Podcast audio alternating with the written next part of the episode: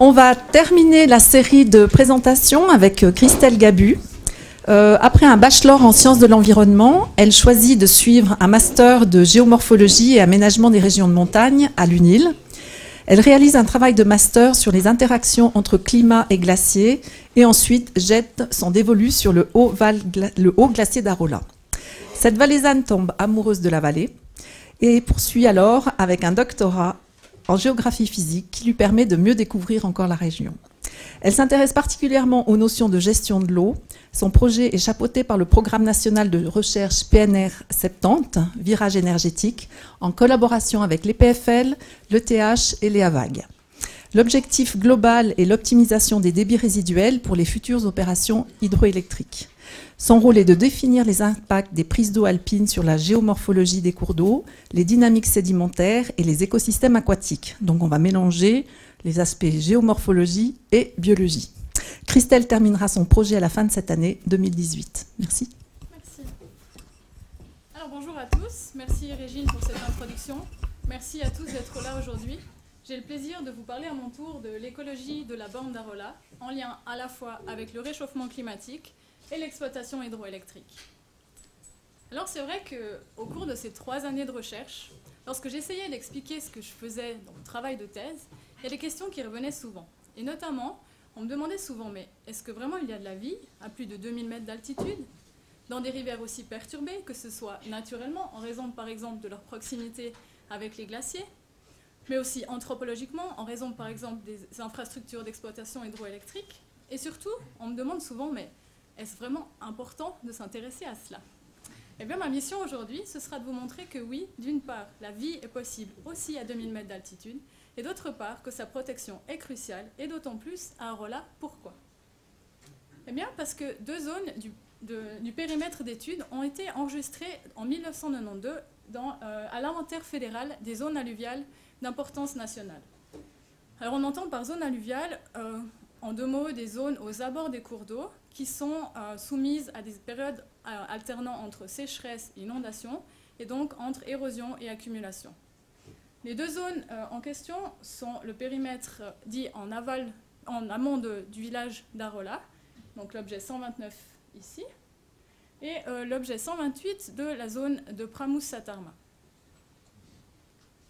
Suite à cette mise en inventaire, le canton du Valais a érigé certaines règles de protection notamment celle demandant la conservation du système alluvial et de la dynamique naturelle des eaux, ainsi que celle de la protection et le maintien de la diversité de la faune et de la flore dans ces zones en particulier.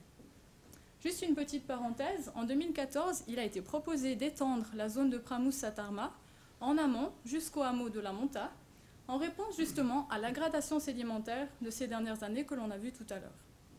Et donc là, je réponds déjà un peu aux questions posées tout à l'heure que oui, la vie semble possible et que sa protection doit être assurée. Mais de quel type d'écologie parle-t-on? Alors lorsqu'on parle de vie dans les rivières, on va plutôt penser tout de suite aux poissons. Mais aujourd'hui, ce n'est pas à eux que nous allons nous intéresser, et d'autant plus qu'ils ne sont pas présents euh, dans le tronçon de la bande étudiée. Je pense que certains parmi vous l'ont remarqué. Nous, on va s'intéresser aux macro-invertébrés benthiques. Donc les macro-invertébrés benthiques, dont vous voyez des exemples ici, sont des animaux visibles à l'œil nu, sans squelette et qui vivent dans les milieux aquatiques. Alors pourquoi on s'y intéresse? Eh bien parce qu'ils ont un rôle euh, clé dans la base alimentaire, étant donné qu'ils sont à la base du régime alimentaire de nombreux poissons, amphibiens et oiseaux. Ils ont en plus la particularité euh, d'être pour la plupart des insectes volants à l'état adulte, mais de passer la majeure partie de leur cycle de vie sous l'eau.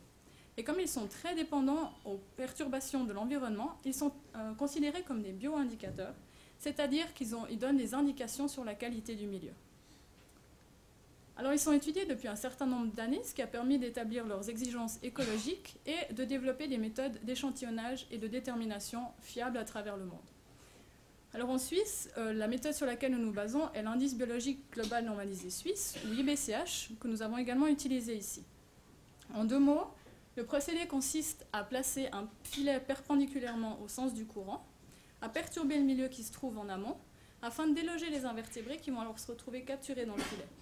Ensuite, on renverse le contenu du filet dans un bac d'observation, d'où on va prélever les macro-invertébrés qu'on conserve dans de l'alcool pour pouvoir les déterminer en laboratoire. En plus de ça, on étudie aussi les caractéristiques physico-chimiques principales des milieux où on fait ces prélèvements, et on étudie notamment la, composition sédimentaire de ces milieux. Et pourquoi? Eh bien parce qu'il existe des liens très étroits entre macro-invertébrés et sédiments, dont voici une liste non exhaustive. Alors en particulier, euh, les, agglomérations de sédiments vont permettre la création de lieux de refuge pour les invertébrés, ainsi que des lieux de ponte. Euh, les, nutriments vont s'accrocher sur les sédiments afin d'être dispersés dans le cours d'eau, et parfois les invertébrés eux-mêmes vont utiliser ces sédiments comme vecteurs de transport. Mieux encore, vous le voyez ici, les trichoptères utilisent de tout petits cailloux pour se fabriquer un fourreau de protection. Et finalement, euh, les, variétés euh, des sédiments disponibles dans le cours d'eau vont permettre de varier donc l'offre d'habitat pour ces macro-invertébrés, et leur continuité va permettre d'établir la connectivité entre ces milieux. Mais lorsqu'on a une situation de déséquilibre, comme c'est le cas à Rolla, on l'a vu, où on a un surplus de livraison sédimentaire, on va aussi avoir des effets néfastes. En particulier, les sédiments fins vont avoir tendance à colmater les refuges, empêchant les macro-invertébrés de s'y loger, ou de se déposer sur le sol en couches presque hermétiques, ce qui va condamner les échanges entre les eaux de surface et les eaux souterraines, qui sont pourtant une source de nutriments essentiels. Le fait qu'il y ait une grande concentration de particules fines dans l'eau, cela va aussi provoquer la diminution de la lumière, la réduction de la quantité d'oxygène disponible et augmenter la température du cours d'eau. À partir d'un certain seuil de concentration, on va aussi atteindre euh, des situations d'étouffement par les particules fines ou d'étouffement par les particules plus grossières. Et donc finalement, un surplus de livraison sédimentaire va provoquer la modification donc, des lieux de vie des habitats ou des, des lieux de vie des macro-invertébrés ou habitats. Et comment est-ce qu'on voit ces changements, euh, ces modifications d'habitat? Alors vous avez vu tout à l'heure des exemples avec euh, le LIDAR, avec la modélisation. Et là, j'aimerais vous présenter brièvement la méthode de la photogrammétrie aérienne par drone. Alors le principe, c'est qu'on envoie un drone survoler la zone d'intérêt, qui va prendre des images à intervalles réguliers. Ensuite, on va assembler toutes ces images afin de, de créer une image complète de la zone d'intérêt. Ce qui est important ici, c'est que ces images, elles soient prises avec un recouvrement entre elles d'au moins 60%. Et ça va permettre de pouvoir en extraire la troisième dimension. En fait, le principe ici, c'est le même que celui de la vision stéréoscopique humaine, où lorsqu'on regarde un objet en deux dimensions avec les deux yeux, on est capable d'en extraire la profondeur de champ. Et donc avec ce procédé, on va créer la topographie en trois dimensions euh, de notre zone d'intérêt. En l'occurrence, ici, je vais me focaliser sur Satarma, la zone la plus en aval, qui se trouve donc à 5 km de la perturbation majeure. Donc on entend par là euh, la prise d'eau de Berthold inférieure.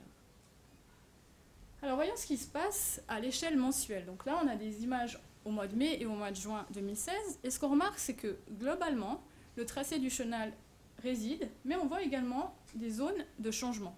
Par exemple, ici, on voit la création d'un bras mort, alors que là, on en voit la disparition. Et lorsque on, suit cette évolution tout au cours de l'été, on remarque qu'il y a quand même une certaine instabilité du chenal. On voit aussi une modification de ces habitats assez importante, et notamment durant les mois de juin, juillet et août, donc au cœur de l'été, au moment même où les fréquences des purges sont les plus importantes. Voyons maintenant ce qui se passe en trois dimensions. Donc vous l'avez déjà vu tout à l'heure, mais je le répète juste ici. Donc le principe, c'est qu'on superpose les deux topographies qu'on a obtenues tout à l'heure pour mettre en évidence les zones de changement. En l'occurrence, ici, on va regarder les zones de dépôt, donc où la hauteur du lit a été surélevée en bleu, et les zones d'érosion, où il y a eu une, érosion du lit, avec les couleurs jaune-orange ici. Alors ici, on a la situation entre mai et juin, avec le sens du cours d'eau comme ça. On voit une succession des zones d'érosion et de dépôt. Alors la première chose que j'aimerais souligner ici, c'est qu'on l'a vu tout à l'heure, la tendance dans la zone est plutôt à la gradation, mais ça n'empêche pas l'érosion d'avoir lieu. La deuxième chose, c'est qu'on étudie ici des changements à 30 jours. Donc ça veut dire qu'on peut aussi avoir des zones qui ont été érodées, puis re-remplies, et donc la hauteur finale du lit se trouve au même niveau, ce qui ne veut pas dire que les changements n'ont pas eu lieu. En regardant maintenant ce qui se passe entre juin et juillet, on voit une intensification des couleurs, une prédominance de l'érosion. Entre juillet et août, on voit cette fois les couleurs qui sont encore plus importantes, avec du dépôt aussi qui est important. On parle là de près de 1 mètre d'érosion et ou de dépôt en 30 jours seulement. Puis lorsqu'on va sur l'automne, on se rend compte que les modifications sont moins importantes.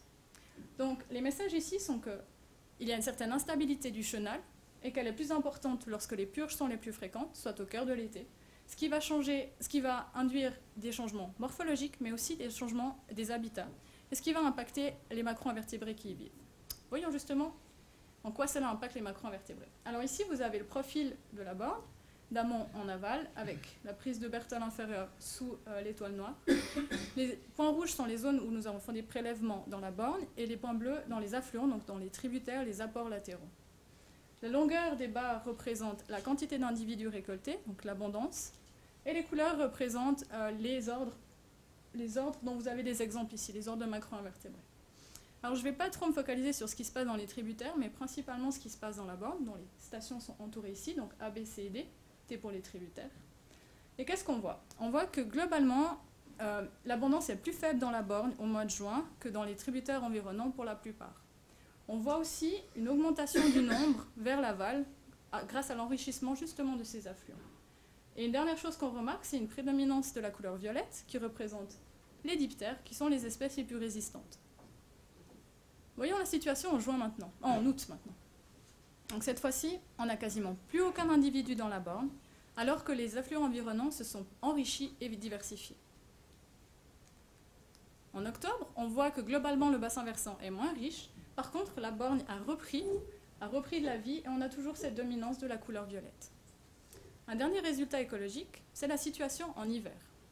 Alors, on pourrait s'imaginer qu'une rivière, justement, à 2000 mètres d'altitude en hiver, eh ben, elle est en pause. Mais en fait, non, comme on le remarque, les affluents permanents ainsi que la borne sont vivants durant l'hiver. Et on voit même que l'abondance des macro-invertébrés dans la borne au mois de mars est plus importante que l'abondance qu'on a vue en été et aussi en automne. Une deuxième chose qu'on remarque, c'est l'apparition et la dominance de nouvelles couleurs, notamment le jaune, qui marque ici les plécoptères, qui sont des espèces plutôt sensibles, passablement sensibles aux perturbations. Donc qu'est-ce qu'on peut en tirer? La première chose, c'est qu'on pourrait se dire que la raison du déclin écologique à Rolla, elle est due à la prise d'eau en amont et donc à l'abstraction de l'eau. Mais en fait, cette abstraction de l'eau, elle a eu lieu tout au long de l'été, comme tout au long de l'année d'ailleurs. Ce qui a vraiment changé, c'est la fréquence des purges. Alors au mois de juin, lorsque les purges reprennent, qu'elles sont encore pas trop fréquentes, les, invertébrés sont capables de résister et de survivre dans les habitats disponibles de la borne. Par contre, au mois d'août, lorsque la fréquence des purges peut atteindre 3 à 4 fois par jour, cela va induire une, instabilité du chenal très importante et ce taux de perturbation va empêcher les macro-invertébrés de s'établir. D'une part parce que les habitats vont être modifiés, et d'autre part en raison des conséquences qu'on a vues tout à l'heure, qui sont euh, la dispersion des nutriments, la diminution de la lumière, l'étouffement, l'écrasement, etc.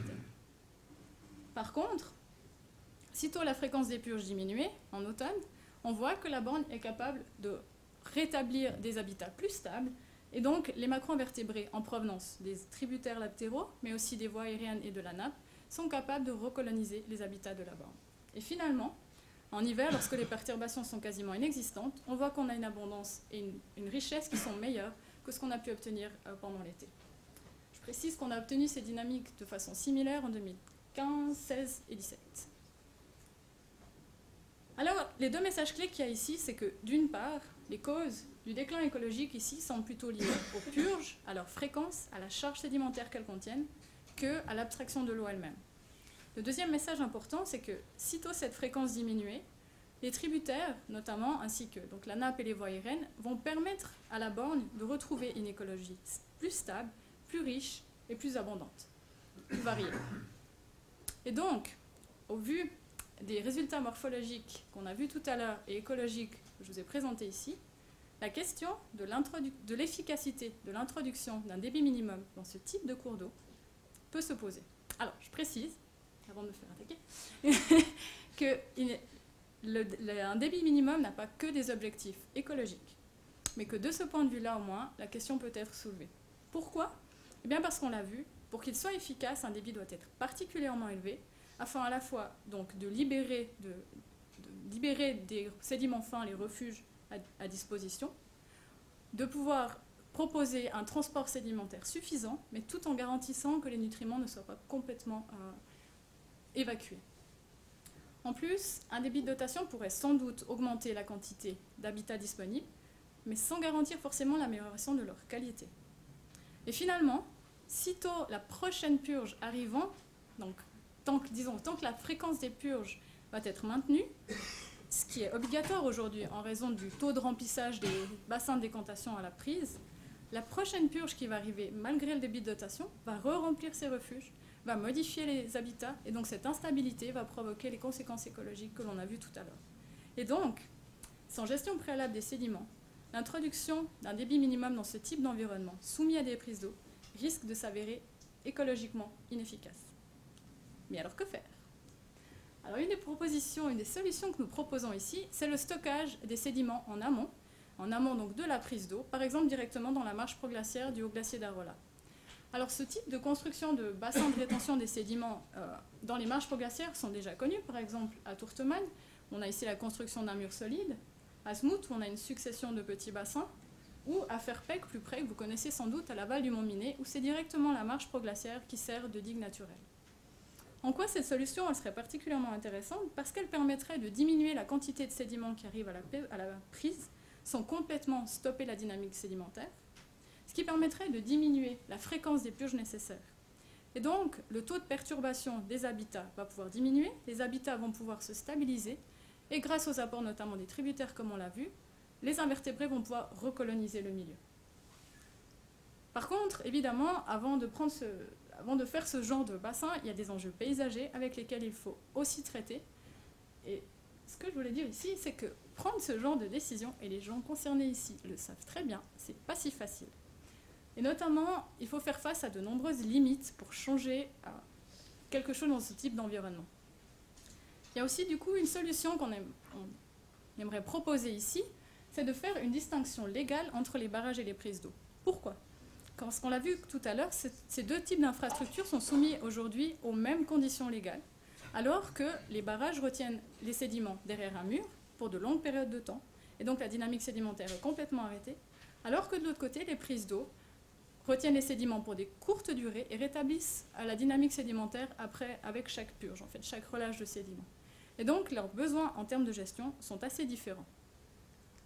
Et justement, j'aimerais aussi rester là sur ces limites légales et réglementaires en vous parlant encore de quelque chose dont on n'a peut-être pas vraiment conscience, c'est le, dilemme du cadre de la gestion de l'eau en Suisse. Pourquoi je dis ça? Parce que d'un côté, on a donc cette loi suisse sur l'eau qui impose des débits minimums euh, en aval des infrastructures de prélèvement euh, de l'eau dans les rivières afin de garantir la sauvegarde des biotopes via l'Office fédéral de l'environnement. Et donc, globalement, on veut laisser plus d'eau à la rivière.